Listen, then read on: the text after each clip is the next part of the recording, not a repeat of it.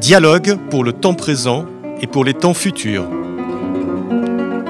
Une émission de Marc Wielinski tous les dimanches de 13h à 14h sur RCJ. Où va notre monde? Comment mieux le comprendre? Que puis-je faire pour l'améliorer?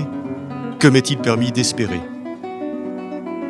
Une émission proposée avec la Fondation du judaïsme français. 01 53 59 47 47.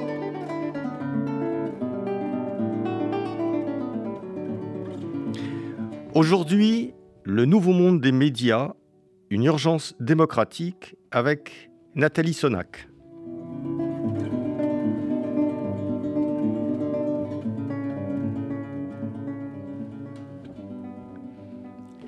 Nathalie Sonac, bonjour. Bonjour.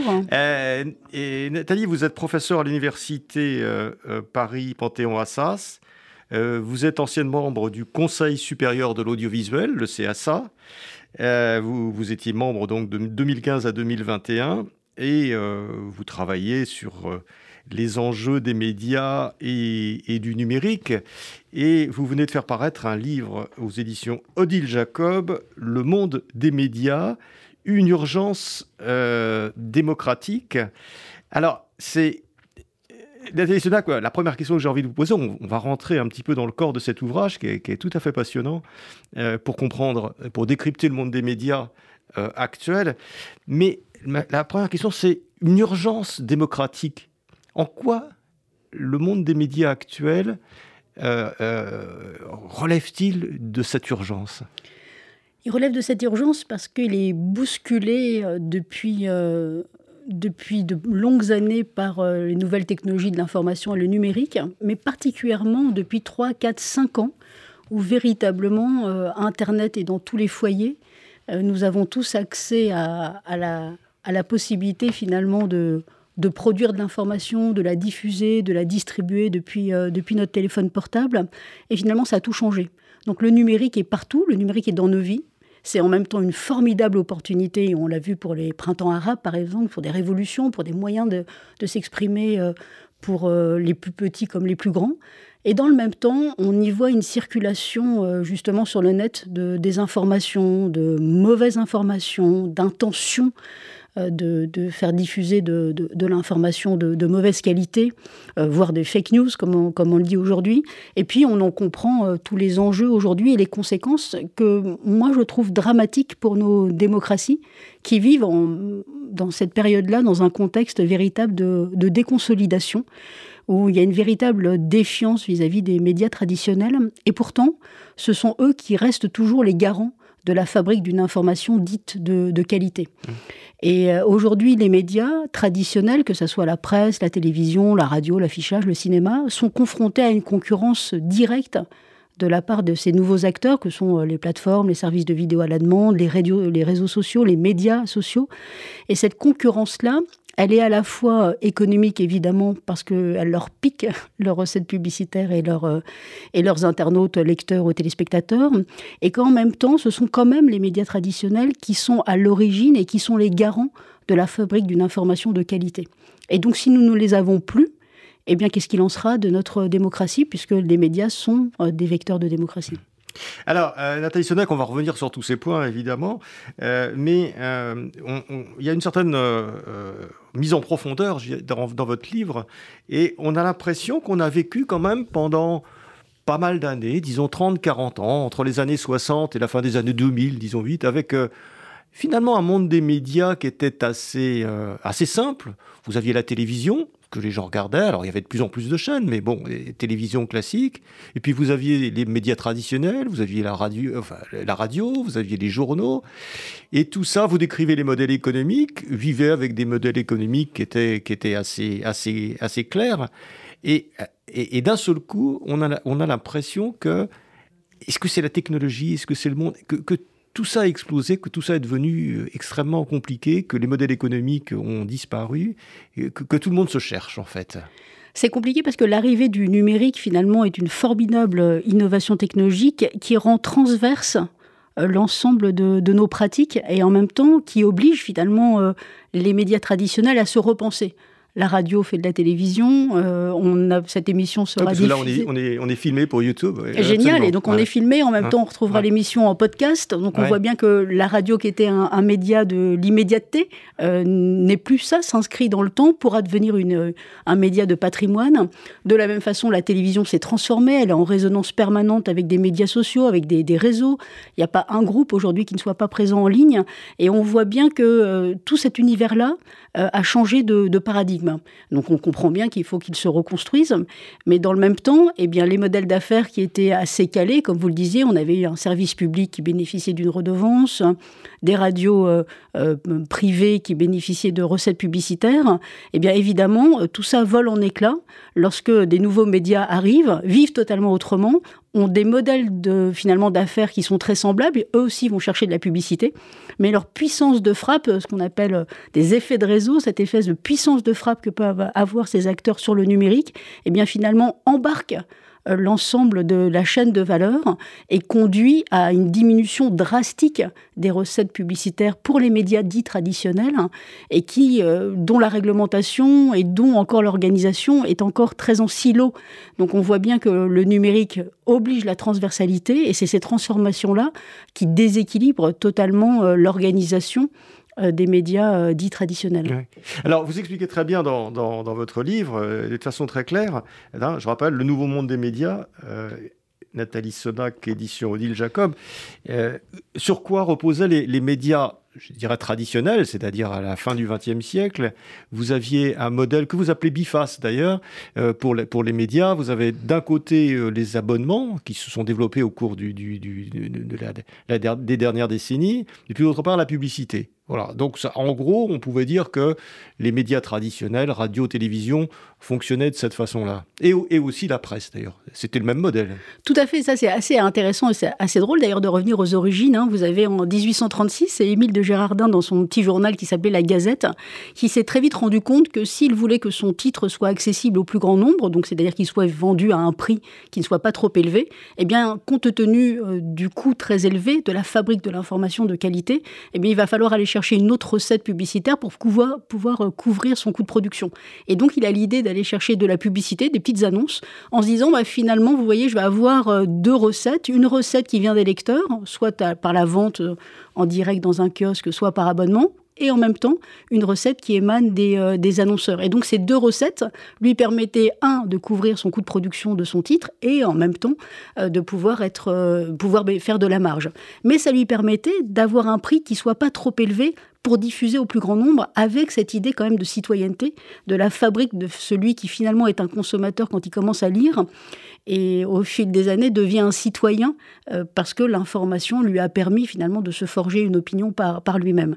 Eh bien, c'est assez drôle de regarder le modèle de, des, des plateformes qui est très semblable euh, c'est exactement le même principe. Ce que vous appelez les plateformes, c'est euh, les, donc les... plateformes, donc les services de, vidéo à la demande, les réseaux sociaux, un Facebook, un Twitter, euh, un, Google. donc mmh. tous ces acteurs-là, qui sont des acteurs en ligne, font exactement la même chose que notre ami Émile de Gérardin en 1836 fait exactement la même chose qu'a fait pendant des années TF1, M6, et qui ont fait aussi la presse gratuite, à savoir finalement vous vendre à un prix qui est égal à zéro, donc avec cette impression que nous, consommateurs, on ne paye rien, et que le seul en fait acteur qui vient couvrir euh, le coût de production et assurer la marge de l'éditeur, eh bien c'est l'annonceur. Ce modèle de la gratuité, c'est celui euh, qu'a utilisé euh, les plateformes. Là où c'est fantastique pour ces acteurs en ligne, c'est qu'ils ont évidemment un modèle qui est complètement mondial. Ils sont présents dans, l'ensemble des, des, pays du monde que euh, le numérique abolit totalement les frontières et leur permet d'avoir une masse de lecteurs et téléspectateurs qui n'a plus rien à voir avec celle d'Émile de, Girardin, puisque euh, on parle de 2,6 ou 2,4 milliards euh, d'utilisateurs pour Facebook. TikTok, en l'espace de quelques années, a complètement envahi la toile et ça a été approprié par, par plus lui aussi 2 milliards d'utilisateurs. De, Donc on voit bien qu'on n'est plus du tout dans les mêmes échelles et que ces acteurs-là sont hyper puissants économiquement parlant et financièrement parlant. Si vous regardez Google et Apple, par exemple, ils ont une valorisation boursière de 3800 milliards de dollars, c'est-à-dire que ces deux acteurs ont une valorisation boursière qui est supérieure à celle du PIB français. Donc on voit bien que nos médias dits historiques ou traditionnels eh bien, sont complètement dans, face à des concurrents qui sont bien plus puissants que. C'est vrai en France, hein, mais c'est vrai évidemment dans, toute l'Europe et euh, dans les autres pays du monde. Mais, mais effectivement, pour revenir à ce modèle économique, euh, il y a véritablement euh, un, point central, qui est ce que les économistes appellent finalement les marchés à deux versants, le two-sided markets? C'est l'idée d'avoir finalement deux groupes d'agents différents, lecteurs, téléspectateurs d'un côté et annonceurs de l'autre, qui, lorsqu'ils se rencontrent sur un média ou sur une plateforme, eh bien, génèrent des interactions euh, qu'on appelle des effets de réseau et qui sont très largement amplifiés dans le, dans le numérique. Ça, ça vous l'expliquez très bien, une espèce de, de, de, boucle de rétroaction qui se fait. entre, entre les... Bah, donc c'est un modèle extrêmement robuste hein, qui est né au 19e siècle. Très solide. plus vous avez de, gens qui lisent euh, votre, votre revue, par exemple, euh, plus vous avez d'annonceurs, plus vous avez d'annonceurs, plus vous pouvez investir dans les programmes, plus vous pouvez investir dans les programmes, plus vous, vous avez de, en gros de, nouveaux, de nouvelles personnes. Mais alors ça, c'était un modèle c'est un modèle où, comme vous dites, où il y a deux, il y a, deux sources de revenus. Il y a la source de revenus euh, des gens qui payent euh, soit un abonnement, soit qui payent à l'acte euh, en, achetant un journal, avec une somme modique, effectivement, pour qu'on ait le plus possible. Et puis, vous avez les annonceurs on a l'impression quand même que euh, ce qui est en train de se passer là depuis 5 ans, 10 ans euh, dans l'univers euh, du numérique, c'est qu'on a basculé sur un modèle. on, reparlera des, abonnements, des plateformes, etc. Mais on a massivement quand même basculé sur un modèle gratuit où nous avons accès à tous les médias. YouTube, Google ou Twitter, tout ce que vous voulez est accessible gratuitement. Donc, il y a une partie de ces, de ces revenus qui, qui, voilà, qui, qui n'existent plus. Les gens ne font, ne font plus l'effort de, mettre un ou deux euros euh, pour... pour euh, Alors les, Pourquoi est-ce que c'est ce modèle-là qui, qui, finalement a triomphé? Les, les, marketeurs ont l'habitude de, de, dire que finalement, euh, quand vous ne payez pas le produit, c'est vous. ce, ce, modèle a, a triomphé bien, on comprend bien, évidemment, si je vous dis demain matin, vous n'avez plus à payer d'impôts, vous serez ravi de ne plus en payer. Et si je vous dis que tous les vêtements que vous allez pouvoir euh, euh, vous procurer seront gratuits, on voit bien qu'évidemment, la gratuité dans, un, dans une économie marchande, c'est quelque chose de, qui, est, simple, mais en même temps, évidemment, très, très pratique. Mais il y a forcément quelqu'un qui paye, puisque euh, tout, tout produit, des gars, produit un, coût, évidemment. C'est, pas gratuit de le fabriquer. C'est ça que je, que je veux dire. Donc là où il est redoutable leur modèle, c'est que finalement, dans le monde numérique, et c'est là que les médias traditionnels aussi, lorsqu'ils basculent dans le monde numérique, rencontrent les mêmes phénomènes. C'est que ces acteurs euh, récoltent de la donnée massivement. Donc tout ce qu'on appelle l'économie du big data, c'est-à-dire que ce sont des modèles dits de recommandation. Donc ils vont collecter euh, la donnée et c'est sur la base de cette collecte massive de données sur lequel on va coller euh, et de l'algorithmie et de l'intelligence artificielle qui va permettre de renforcer leur modèle. Et c'est là leur puissance euh, de frappe exceptionnelle, c'est que à la fois ces données vont permettre de mieux vous cibler du point de vue des annonceurs, je vais mieux vous connaître que ce que autrefois Médiamétrie pouvait collecter comme, comme données, à savoir euh, euh, votre, votre nom, prénom évidemment, mais c'est pas, pas ça l'intérêt, c'est savoir si vous êtes un homme ou une femme, donc votre catégorie socio-professionnelle, votre lieu géographique. Et là, ça va beaucoup plus loin. Plus loin parce que vous me connaissez individuellement dans bien les médias. Sûr, bien sûr. Vous, Nathalie Senac est connue individuellement par les médias. Et, c'est exactement ce qu'elle fait, elle est pistée, etc. Et c'est là, en fait. C'est plus des genres sociaux, si vous voulez, en disant elle appartient à la catégorie socio-professionnelle, voilà, etc. C'est véritablement une connaissance de l'individu. C'est la connaissance de l'individu et c'est là qu'on balance, on bascule dans l'urgence démocratique. Parce que cette connaissance de l'individu, de, comme vous le disiez, elle est très approfondie. Elle très approfondie parce que je suis, parce que ces petits cookies euh, fichiers informatiques qui sont comme ça, qui nous suivent, eh bien, vont, vont, vont nous suivre c'est ce qu'on appelle toute la, traçabilité. C'est-à-dire vont, vont nous ce que c'est que ces cookies, parce qu'on en entend parler, mais euh, vous, l'expliquez bien dans le donc, livre. Donc, des petits fichiers informatiques qui permettent finalement systématiquement, lorsque vous vous connectez ou lorsque, lorsque vous ouvrez un, site, eh bien, et ensuite il va pouvoir vous suivre. Donc, il va vous pouvoir vous tracer dans toutes vos actions. Donc, à la fois, c'est comme si on glissait un petit micro dans la poche et puis qu'on pouvait espionner tout ce qu'on fait euh, pendant toute la journée. C'est exactement ça. C'est-à-dire qu'à la fois, ça permet de voir ce que vous vous aimez, puisque vous allez dire ah ben, j'aime j'aime cette page, je vais sur cette page, je vais sur ce site, je vais dans ce magasin. Donc on voit bien quelle appétence vous avez pour les produits, mais en même temps, il va permettre de voir quels sont les amis que vous avez. Euh, donc euh, pour pouvoir entrer finalement un peu plus dans la sémantique et dans, le, dans, dans, dans l'approfondissement de votre connaissance. Les, travaux de, de Shoshana Zuboff sont extraordinaires en la matière. Elle a écrit un, ouvrage, notamment en plusieurs, mais euh, qui s'appelle L'intelligence du capitalisme. Et donc, ce, et euh, finalement, cette, euh, cette, ce capitalisme-là met en évidence combien finalement leur modèle économique s'appuie uniquement sur l'idée de vous dire je vous trace pour vous conduire à encore plus euh, consommer. En fait, c'est pas l'intelligence du capitalisme, pardon, c'est le capitalisme de surveillance. Je me, disais que ça n'allait pas. Mmh. Capitalisme de surveillance. Et donc, ces travaux, euh, qui, les sociologues et anthropologues, vous conduisent comme ça, euh, justement, à démontrer combien on a une connaissance approfondie. Alors, qu'est-ce qu'ils en font de cette connaissance? D'une part, ça leur permet bah, d'attirer beaucoup mieux les annonceurs, parce qu'on n'a pas simplement votre, votre, votre sexe, votre catégorie socio-professionnelle et les quelques achats que vous pouvez faire, mais ça va beaucoup plus loin. Donc, ça permet aux annonceurs, finalement, de mieux vous cibler et de pouvoir faire une publicité qui est totalement personnalisée. Donc l'annonceur est beaucoup plus efficace. Donc ça rentre beaucoup plus de recettes publicitaires pour, euh, pour la plateforme. Et dans le même temps, c'est également vrai pour les contenus, à savoir finalement en collectant massivement l'ensemble de vos données, de vos traces, de ce que vous regardez, combien de temps vous passez de temps à regarder euh, une, un film, une série, toute cette connaissance-là très approfondie, eh bien, permet aussi de fabriquer, de produire d'autres programmes qui vont vous plaire aussi. Mmh. Donc on voit bien derrière, même si les médias traditionnels le font aussi, hein, il faut pas, on n'est pas dans un monde de bisounours, il n'y a pas simplement les vilains plateformes et aujourd'hui les, médias traditionnels qui ne feraient pas ça. Les médias traditionnels utilisent ces outils évidemment, mais leur puissance déjà est beaucoup moins importante euh, et dans le même temps ils le font dans un cadre de loi. En France on appelle ça le, RGPD, donc euh, le, le, le règlement. Oui c'est ça, c'est encadré par des lois. C'est très encadré par des lois. ne l'est pas ou pas Alors que les acteurs, en tout cas internationaux, ils le sont, on tente euh, ça, se joue au niveau européen, mais c'est pas du tout encore complètement euh, dans, dans, dans, les clous, si j'ose dire. Et n'étant pas dans les clous, on en revient à cette urgence démocratique, c'est-à-dire que cette utilisation de données, de suivi, peut conduire, d'une part, à vous faire plus consommer, ce qui est vraiment quand même pas le sens de la vie peut-être, mais sans rentrer dans la philosophie, en même temps, possiblement vous manipuler. Et c'est là que ça devient on va dangereux. parce qu'effectivement, euh, ce que vous voyez, ce qu'on voit bien dans votre livre, euh, c'est que euh, à l'origine, on, a une espèce de modèle économique capitaliste très puissant fait pour vous faire dépenser plus d'argent, etc. Et qu'évidemment, ça, il y a une extension vers le politique derrière qui est, qui est, assez, qui est assez évidente.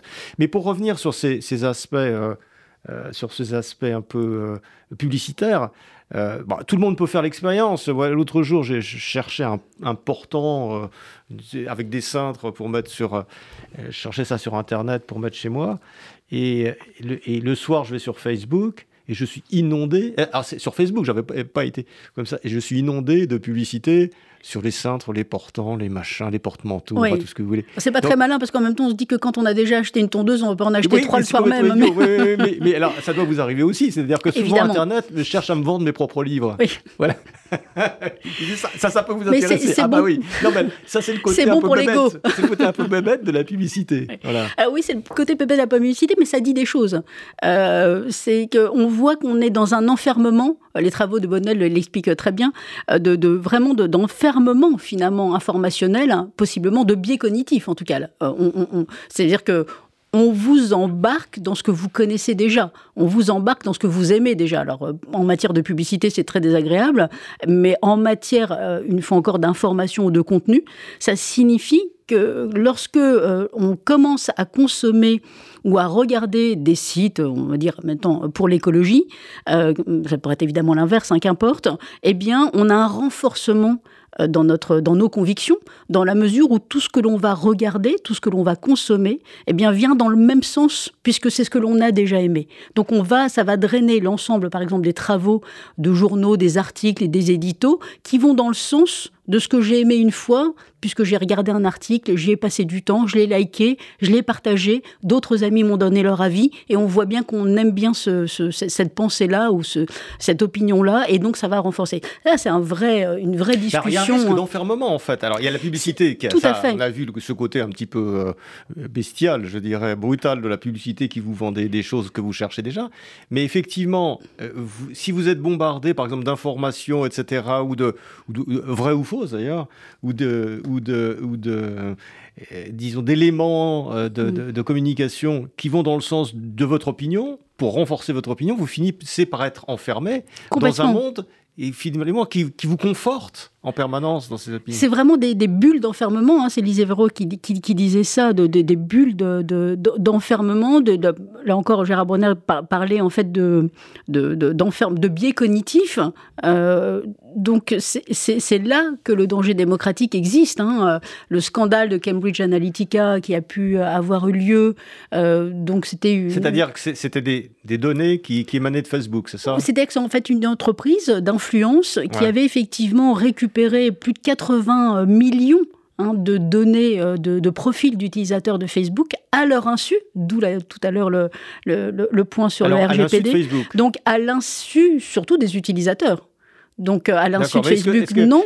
Mais à l'insu Alors c'est le grand truc. Est-ce ah que Facebook était au, au, au courant de l'affaire? On voit bien qu'en tout cas, il n'a pas protégé c'est ça qui est important, les utilisateurs, de telle façon à ce que ceux-ci se voient leur profil se faire aspirer euh, par, euh, par euh, donc cette société qui s'appelle Cambridge Analytica et qu'il a ensuite bombardé de messages au profit d'un vote pour Donald Parce Trump. Eux avait pour clients des hommes politiques, et notamment Donald Trump, c'est ça, ou, les gens du Brexit, etc. Non, pas tout simplement. C'est tout simplement, ils se disent bon, bah voilà, il y a Donald Trump qui est en poste, il y a la réélection possible, nous souhaiterions que ça soit lui eh bien, on aspire des profils d'utilisateurs dont on voit, dont on perçoit que potentiellement, possiblement, ils pourraient euh, être des votants euh, pour Donald Trump, puisqu'on a une vraie connaissance approfondie de leur, euh, de leur profil, et on la bombarde de messages qui sont très individualisés. Donc, nous pourrions avoir, par exemple, tous les deux à peu près les mêmes opinions.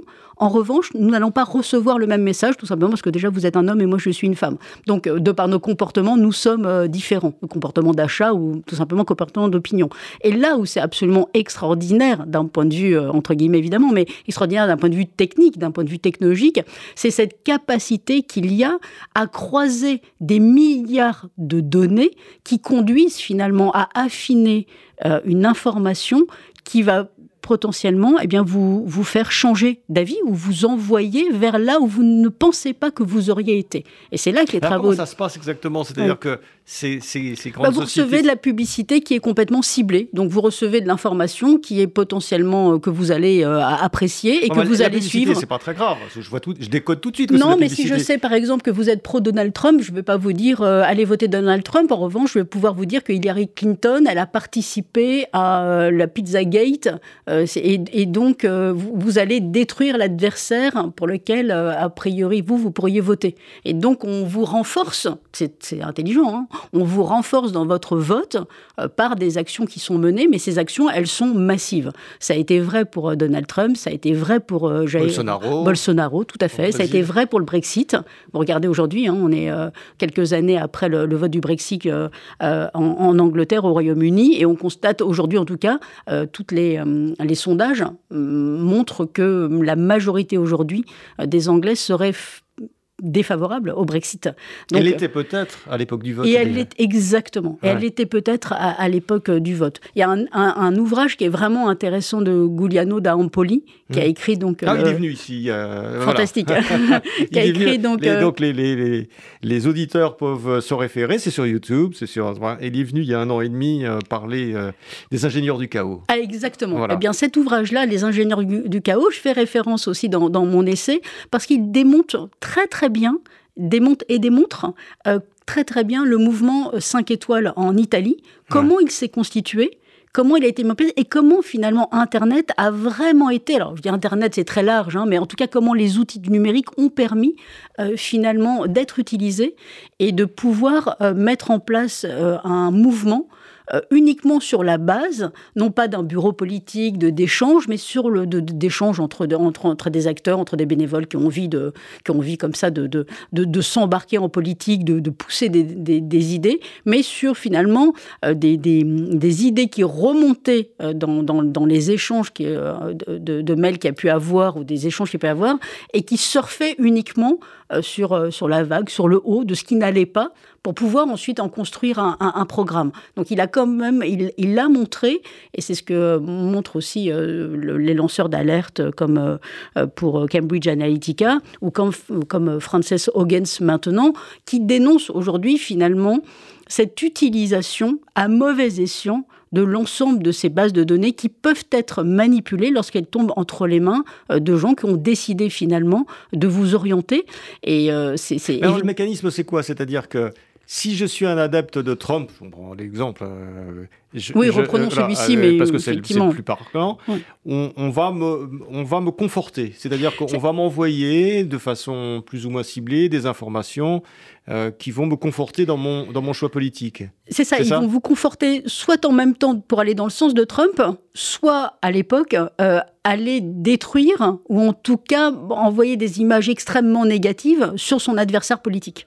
Mais ça, euh, Nathalie Sonac, je vous embêter un peu, mais ça, ça, ça rien de nouveau. Parce qu'il y a, y a quelques décennies, quand les gens lisaient l'humanité, par exemple, les, les gens qui avaient une, une, sensibilité communiste, ils, lisaient l'humanité, c'était, ils étaient aussi euh, dans le renforcement de, de leurs opinions en permanence, parce qu'ils ne s'attendaient pas à voir dans l'humanité, euh, disons, des, des, pages sur le grand capitalisme, etc. Et ceux qui lisaient euh, un, journal de droite, ils ne s'attendaient pas non plus à voir la révolution arriver demain. Donc, ça, d'une certaine façon, le fait de lire des journaux ou d'être sur des médias conformes à, notre, à nos opinions et qui nous renforcent dans ces opinions, ça a toujours existé. Vous avez raison, le principe n'est pas nouveau, comme, le, comme les fake news, comme la propagande, comme les médias, la propagande, les médias qui utilisent euh, les médias comme outil de propagande, c'est effectivement, il n'y a rien de nouveau.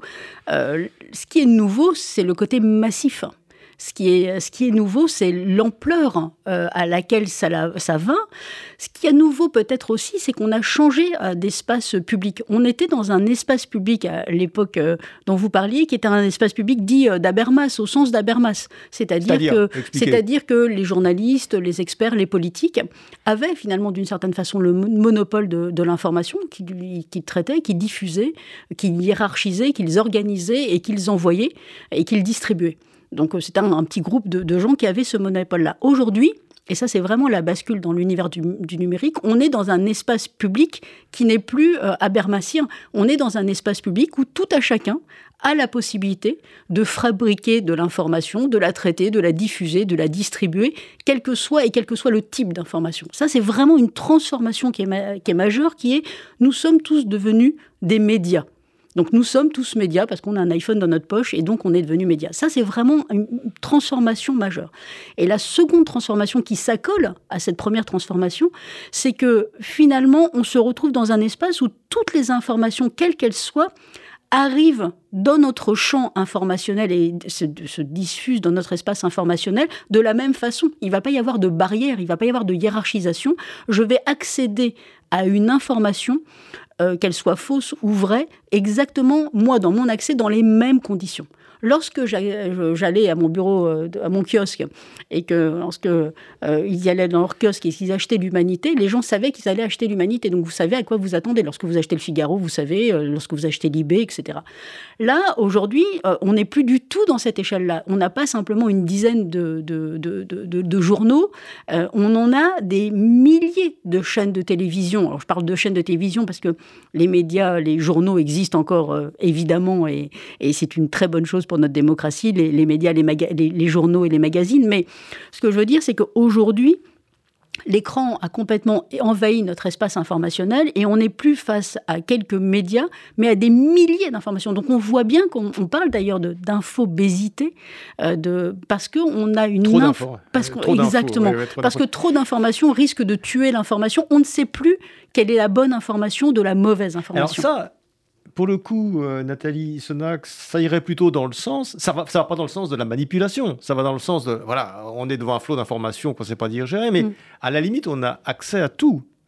là, là, on n'a pas l'impression d'être manipulé. On, est, on est inondé mais, pas manipulé. Mais d'où cette transformation du paysage? Il y a à la fois une manipulation possible, elle n'est pas systématique non plus, elle est possible.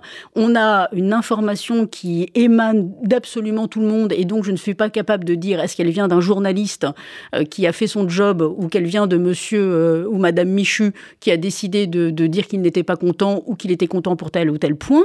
Et, euh, dans le même temps, vous, consommateurs, vous êtes face à justement cette myriade, cette cette, déflagration euh, d'informations qui vous arrivent par tous les canaux. Parce que c'est pas parce que je suis euh, en ligne, que je suis uniquement sur Internet, j'ai la possibilité aussi de consommer euh, du TF1, du Monde ou du Figaro en ligne. Donc on voit bien qu'on est complètement face à un, champ informationnel qui a explosé et pour différentes raisons doit complètement revoir son, son cadre pour toutes les raisons qu'on vient, qu'on vient d'indiquer. Alors, euh, Nathalie Sonac, vous parlez aussi beaucoup euh, de la formation, bien sûr, de la, culture, euh, de la production du visuel, du cinéma, de la, télévision, etc. Et là, il y a eu aussi un basculement très important avec l'arrivée des grandes plateformes, Netflix, Amazon et autres, face à, là aussi, un média traditionnel avec un paysage qui était bien qui a vécu quand même pendant 20, 25 ans, 30 ans, vous aviez, par exemple en France, Canal+, euh, qui, euh, qui donnait beaucoup d'argent, qui, finançait beaucoup le cinéma, et puis vous aviez des films qui sortaient tranquillement en salle, et puis après ils allaient chez, à, Canal+, et puis après ça allait dans les... Voilà, vous aviez un petit monde du cinéma qui, qui, qui fonctionnait bien, que renaît peut-être un peu d'ailleurs, mais, mais qui fonctionnait bien, euh, de même pour les, pour, les, pour, les, pour les grands documentaires, etc. Et là, alors, d'une certaine façon, ce qui s'est passé, c'est que euh, maintenant, euh, je crois qu'il y a une personne sur trois euh, qui, est abonnée à une plateforme. Elles sont toutes d'origine américaine. C'est-à-dire qu'on a l'impression que là, on a un monde des médias français et même européens qui est complètement dépassé par, par, par, les événements, par ces plateformes auxquelles beaucoup d'auditeurs sont, sont, probablement d'ailleurs abonnés. Oui, on retrouve ici cette vague euh, finalement qui a permis euh, l'Internet et cette transformation euh, de, paradigme de voir arriver de nouveaux acteurs. Alors cette fois-ci plutôt des, plateformes telles que des services de vidéo à la demande. Hein. Je pense à Netflix, à Paramount, à, Disney, à Paramount à, Disney et, bien d'autres encore, qui ont finalement Netflix est arrivé en France en 2014. Nous sommes en 2024 et il y a plus de 220 millions d'habitants sur la, planète qui sont abonnés à Netflix. Il en va de même quasiment pour Disney euh, et pour Amazon Prime euh, et, n'est pas loin n'est pas loin derrière. Donc effectivement, on a des foyers français euh, bah, qui sont exactement comme tous les autres Européens, Américains, d'autres ou asiatiques exactement d'autres d'autres d'autres contrées comme on dit, qui qui se sont emparés de ces nouveaux outils. Ça a été très très fort au moment évidemment de la crise sanitaire puisque l'ensemble des autres activités culturelles nous étaient interdites comme le cinéma ou les spectacles vivants. Et de lors, on nous sommes tous tournés vers des écrans et sont tournés vers, euh, ces formidables acteurs, parce qu'ils sont formidables aussi, euh, acteurs qui participent hein, à, la, euh, à, la production, à la fabrique et à la circulation de, du, patrimoine mondial, européen, français, mais également mondial. Mais là encore, pour nos médias traditionnels, hein, qui marchent sur deux jambes finalement. Et c'est bien ça l'idée de mon livre, c'est de mettre en évidence que leur modèle économique vacille, parce qu'ils marchent sur une jambe informationnelle dont on a déjà parlé, et ils marchent, et vous avez raison, sur une jambe aussi qui est celui du divertissement, c'est-à-dire la fabrique de, de séries, de, de, de, de, films, euh, de, de divertissement, de programmes de flux, hein, de, magazines ou, ou d'événements euh, culturels. Et là encore, ils sont euh, directement concurrencés par des acteurs qui sont bien plus puissants qu'eux. Hein.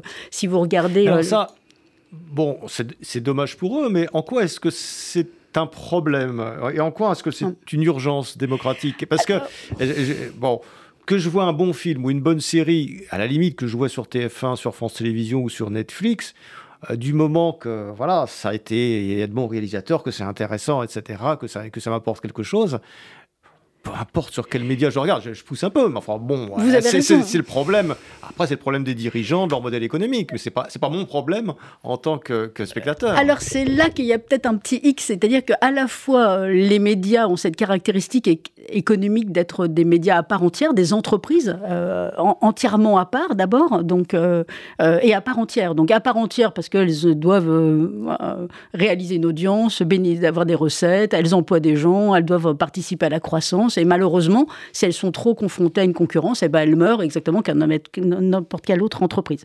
Mais dans le même temps, elles sont justement des entreprises entièrement à part, puisque euh, elles ont euh, comme euh, fabrique de, première, comme matière première, c'est celle de fabriquer des programmes qui sont dites culturels. Donc ça embarque la souveraineté culturelle, donc ça embarque la souveraineté d'une Europe ou d'un pays, la raison pour laquelle nous nous sommes battus dire que, pour l'exception culturelle. même France Télévisions s'embarrasse beaucoup de programmes culturels. Donc euh, ah, je dirais pas ça. Non, parce que à la fois, alors après tout dépend, on pourra évidemment discuter, mais tout dépend de ce qu'on appelle un programme culturel. Mais par exemple, un, jeu télévisé, eh ben, ça participe finalement d'une d'une culture d'un pays. Un The Voice, ça dit quand même quelque chose. Alors là, c'est culturellement, c'est pas, pas français, mais on voit bien que ça embarque tout le monde. Ça, ça fait plaisir à, beaucoup de monde. Mais, et puis les chaînes de télévision euh, ont des obligations, et c'est là qu'on rentre un peu dans, dans, le vif du sujet, c'est-à-dire que les raisons pour lesquelles finalement euh, l'ensemble l'ensemble des chaînes participent et sont régulées par, euh, euh, le CSA d'avant et aujourd'hui l'ARCOM, parce qu'il y a tout un modèle économique qui a été fabriqué, tout un cadre réglementaire avec un modèle économique pour pouvoir participer au financement de cette production euh, audiovisuelle et cinématographique. Donc reprenons le, groupe France Télévisions, vous disiez bah, pas tellement, ah bah un peu plus que si, par exemple, ils investissent 500 millions d'euros par an justement dans la production audiovisuelle. Ils ont, ils ont investi 60 millions d'euros dans le cinéma. Netflix, euh, Disney investi beaucoup plus. Investi beaucoup plus, mais peut-être pas dans la production audiovisuelle française ni européenne. Et c'est ça le truc. Ah, c'est que ah, comme ils, voilà, mais comme ils ont une puissance de frappe qui est bien plus puissante et bien plus forte que les acteurs français, on risque finalement de voir se diluer toute notre production et ne plus être capable finalement d'être accessible au plus grand nombre, tout simplement en disant, bah, dans le catalogue de Netflix, bah, oui, il y a des films français, oui, il y a des films européens, mais ils sont totalement noyés. Quand vous avez une force de frappe comme Netflix d'être capable de mettre un milliard d'euros dans des dépenses de marketing, on voit bien que si tous les matins, et le jeu de la publicité est ici, tous les matins vous dites, génial sur la plateforme Netflix, euh, j'ai vu euh, tel, euh, tel Casa del Papel, qui, est déjà maintenant très, très ancien, ou j'ai vu une série qui vient de, qui vient de sortir, eh bien, on voit bien que ça, ça constitue une puissance de frappe où vous aurez envie, le jeu publicitaire du bouche à oreille, de regarder ensemble, est en train de jouer, et, et les productions audiovisuelles européennes n'en bénéficient pas. Donc, il faut savoir que lorsque on regarde finalement le champ aujourd'hui des chaînes de télévision, elles ont des obligations, à la fois des obligations euh, pour protéger le jeune public, pour euh, participer à la diversité, et, elles ont tout un ensemble de règles euh, en matière informationnelle, mais en matière de, production audiovisuelle et cinématographique, elles ont aussi un grand nombre de, règles. Donc c'est 20% du chiffre d'affaires obligatoirement de Canal ⁇ part au CNC pour participer à la fabrique justement de films, de, séries et d'œuvres de, patrimoine européennes et audiovisuelles. Et il en est non pas de même à des mêmes pourcentage, mais de près de 3,2% du chiffre d'affaires réalisé par le groupe France Télévisions ou réalisé par les chaînes de télévision qui participent obligatoirement à la fabrique. Donc les, chaînes aujourd'hui ont, pas aujourd'hui, hein, depuis, depuis, depuis 35 ans, ont des obligations de participer au financement de la production audiovisuelle et cinématographique. Et ces obligations-là permettent de nourrir finalement la diversité et le pluralisme. On n'a pas ça de la part euh, aujourd'hui des plateformes. Donc nos chaînes traditionnelles, nos médias traditionnels sont percutés d'un point de vue concurrentiel par des acteurs qui n'ont absolument pas du tout les mêmes obligations et qui ont une non, mais ces obligations datent d'une époque où il n'existait pas, où ces technologies n'existaient pas, Complètement. où la VOD n'existait pas, tout etc. Donc euh, voilà, est-ce qu'on peut s'accrocher à des réglementations, à des contraintes qui datent d'une époque où la technologie était, était totalement différente? Alors est-ce qu'on peut euh, accepter de perdre notre souveraineté culturelle et européenne parce que les technologies n'existaient pas auparavant. C'est un, vrai, un vrai enjeu quand même culturel. Il y a une vraie politique culturelle à mener. Cette politique d'exception culturelle, nous sommes très heureux d'avoir le deuxième cinéma euh, au monde. Donc c'est aussi notre patrimoine qui est exposé. en Europe. Mais pourquoi nous sommes ce qui s'est passé en Allemagne, en Italie, où le cinéma a quand même disparu. Euh, et pourquoi? Oui, probablement parce qu'il n'y a pas eu cette politique. Tout simplement parce qu'il n'y a pas une politique culturelle, une volonté politique de mettre en place une exception culturelle qui vise à avoir finalement à garder nos salles de cinéma sur tout notre territoire et à obliger les chaînes de télévision à participer au financement. Mais d'ailleurs, on a beaucoup avancé. On n'a pas dit euh, les chaînes de télévision, euh, maintenant c'est la télévision de papa et puis les nouveaux sont arrivés. C'est pas vrai. La transposition de la directive de services de médias audiovisuels au niveau européen a été transposée euh, donc dans tous les, pays, et notamment en France, tous les pays européens bien sûr, en France notamment, notamment, et qui embarque et qui oblige ces nouveaux acteurs à participer au financement de la création. Donc finalement, c'est pas eux qui nous ont imposé, c'est nous qui sommes parvenus à leur dire que oui, certes, notre modèle est ancien, mais il a des vertus en matière de souveraineté culturelle, il a des vertus je le dis aussi, hein, parce que les deux vont ensemble, à la protection de la fabrique d'une information de qualité, qui sont en fait des ciments euh, de notre euh, culture nationale, mais qui sont aussi des ciments démocratiques. Mmh. Mais elle a, Nathalie ce que vous décrivez là, euh, je, vous je, continue à vous embêter un peu, mais c'est normal. C'est le jeu. C'est le jeu, et en plus, votre, votre livre répond en partie à la question que je vais vous poser. Mais ce que vous décrivez, c'est pas tellement, en fait, au niveau culturel, hein, à ce, niveau-là, c'est pas tellement l'Europe euh, vis-à-vis des États-Unis, l'enjeu européen, etc. Parce qu'on s'aperçoit qu'il y a beaucoup de pays qui ont, laissé tomber depuis longtemps. Donc c'est plutôt la France, euh, dernier bastion un petit peu, euh, face, au, face un peu au reste du monde, la France qui continue à protéger son cinéma, etc. Jusqu'à combien de temps est-ce que cette digue va encore tenir?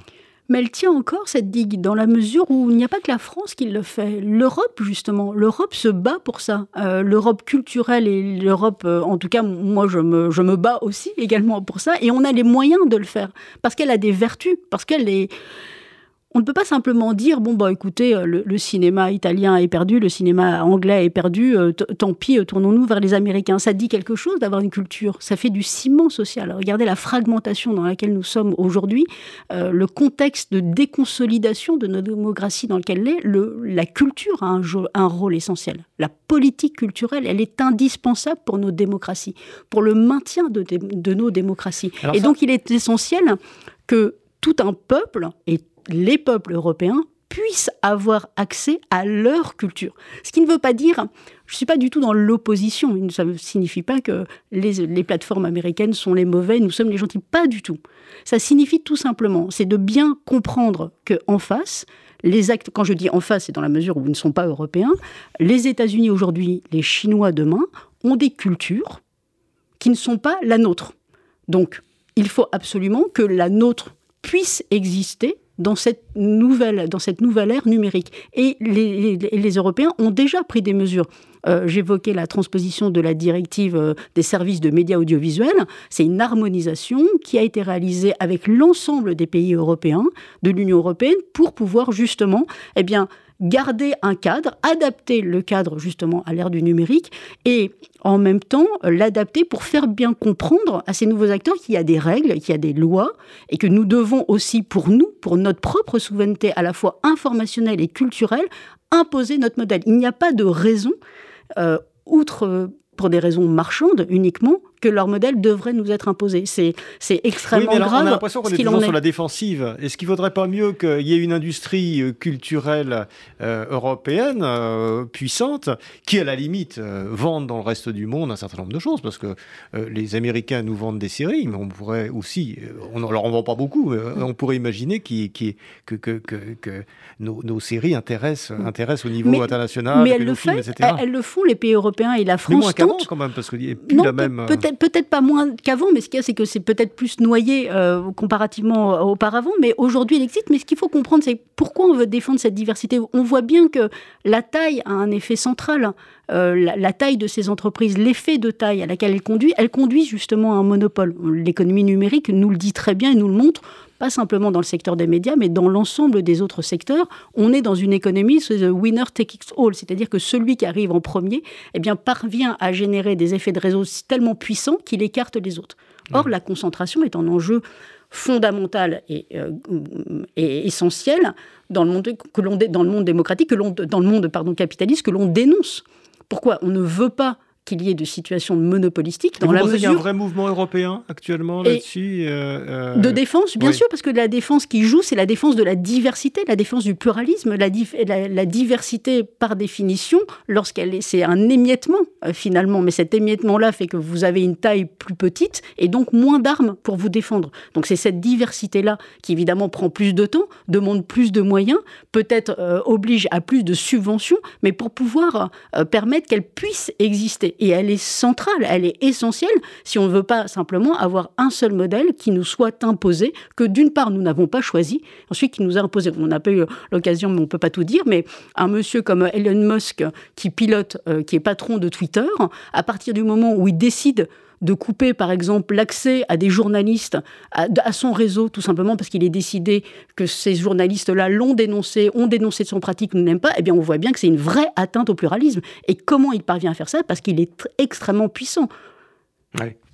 Alors, euh, justement, là, on aborde un, dernier point de votre livre. On n'a pas pu aborder tous les points, évidemment, mais euh, qui justifie pleinement cette idée d'une urgence démocratique. C'est-à-dire que vous montrez bien que la, la, diversité culturelle, la diversité informationnelle est un, élément de stimulation de la démocratie euh, très important.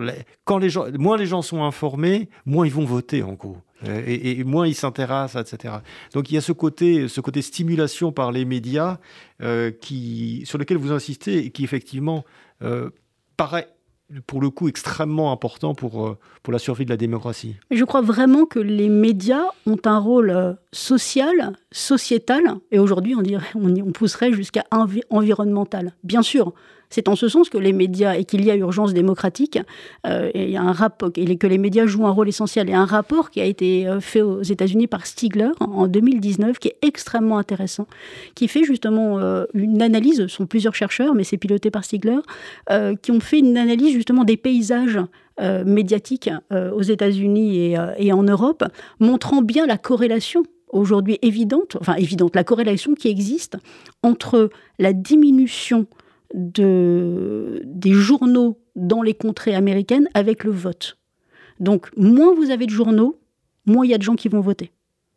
Donc et dans le même temps, vous voyez, pour, pour tout de suite mettre la contradiction, euh, on est dans un espace aujourd'hui informationnel beaucoup plus large et qui apparaît comme moins démocratique, parce que plus concentré.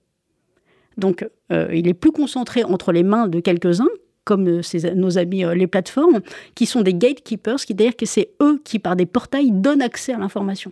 Si vous coupez le noyau de l'accès, le hub de cet accès à l'information, c'est une myriade d'informations qui s'en va. Donc, euh, D'où l'importance euh, de la réglementation, d'où l'importance de redéfinir un cadre et un marché pertinent de l'information, parce que effectivement les médias euh, traditionnels et demain les médias numériques, il y a tout simplement une réorientation, une, une prise en considération de ces nouveaux acteurs qui jouent aussi un rôle essentiel. On parle des médias traditionnels, mais de nouveaux, de plein de nouveaux sites, un Hugo Décrypte par exemple qui me vient tout de suite en tête, joue un rôle très important et c'est un natif du, numérique, c'est un, un pur player comme on dit. Donc, euh, ce que ça montre euh, vraiment, ces, études-là, c'est qu'effectivement, depuis l'arrivée du numérique, on s'informe différemment, on s'informe beaucoup moins, et c'est corrélé au fait qu'on nous allions, dans l'ensemble, évidemment, hein, c'est pas individuellement, mais dans l'ensemble, moins voter. Et ça, évidemment, d'un point de vue démocratique, c'est catastrophique. Euh, que, est-ce que est-ce que vous pensez que l'Europe est en mesure d'imposer ce, genre de choses? On va, on va, terminer sur cette question parce qu'on arrive au bout de notre entretien. Parce que on voit très bien, par exemple, les, Chinois se passent très bien de, Google, etc. Ils arrivent à imposer leur propre, euh, leur propre plateforme. Mais franchement, ce c'est pas un modèle qui m'inspire. Non, bah, ce n'est pas spécialement un modèle démocratique. Ce n'est pas du tout un modèle démocratique. C'est la raison pour laquelle il faut absolument qu'on trouve notre voie. C'est à la fois le. C'est ça le danger, c'est-à-dire que les modèles qui émergent ne sont pas forcément des modèles démocratiques. Le modèle américain ne nous plaît pas parce que c'est simplement celui de la maximisation du profit. Et le modèle, évidemment, euh, chinois est un modèle totalitaire qui ne nous plaît pas. L'Europe doit trouver, et l'Europe est en train de, de, trouver sa voie avec euh, la directive qu'on a déjà évoquée, mais également avec des règlements comme euh, ce qu'on appelle le Digital Service Act ou le Digital Market Act, qui visent justement à encadrer ces plateformes, à les responsabiliser sur les contenus qui circulent sur, sur les réseaux, à prendre des mesures euh, qui visent notamment à l'éducation aux médias et à l'information, qui est l'un de mes, de mes grands dadas, euh, parce que c'est central. Euh, donc, cette urgence-là, l'Europe, moi, me semble-t-il, a aujourd'hui véritablement pris le bon chemin. Maintenant, l'urgence demeure parce qu'il faut absolument un nouveau cadre national qui n'est pas encore défini et dont on peine à voir la politique. Hmm. En tout cas, Nathalie Senac, votre livre Le nouveau monde des médias, une urgence démocratique aux éditions Odile Jacob, y contribuera certainement. Merci, d'être venu au micro de Pilpoul. Merci, Merci beaucoup pour votre invitation. Merci Marc, merci à vous. C'était Pilpoul, une émission de Marc Wielinski que vous pouvez retrouver en podcast sur le site de Radio RCJ et sur les différentes plateformes, ainsi que sur YouTube. À dimanche prochain, 13h. Une émission proposée avec la Fondation du judaïsme français 01 53 59 47 47.